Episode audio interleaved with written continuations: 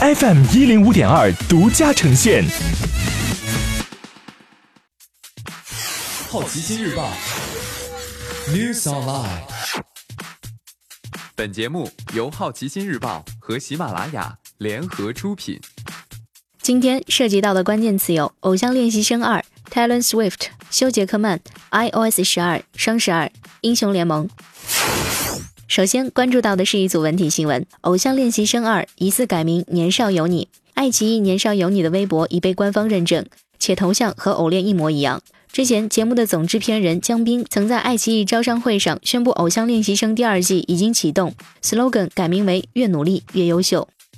Taylor Swift 被评为2018推特最具影响力人物。社交媒体分析公司发布的2018年度十大最具影响力女性和男性的名单当中，Taylor Swift 在推特平台的影响力评比中以98分的成绩夺魁。虽然她年内只发了13条推文。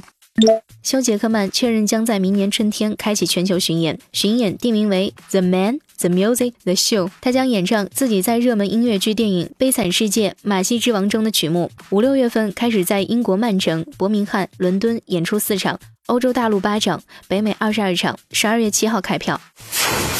接下来关注到的是大公司头条：iOS 十二市场份额超过百分之七十五，普及速度快于 iOS 十一。分析报告称，在去年十二月十七日，上一代移动平台 OS 十一的市场份额达到了百分之七十五，而新一代移动平台 iOS 十二在昨日就赢得了百分之七十五的市场份额，所用时间较 iOS 十一短了三个星期。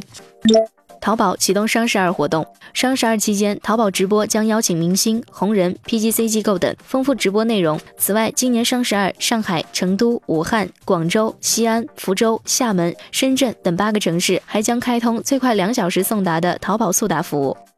上海市将实行电竞运动员注册制，首批注册项目包括英雄联盟。上海市电子竞技运动协会称，电竞运动员将按电子竞技项目注册，采取俱乐部集体申报注册。首批开放的注册项目包括英雄联盟、DOTA 二、炉石传说、魔兽争霸三、FIFA Online。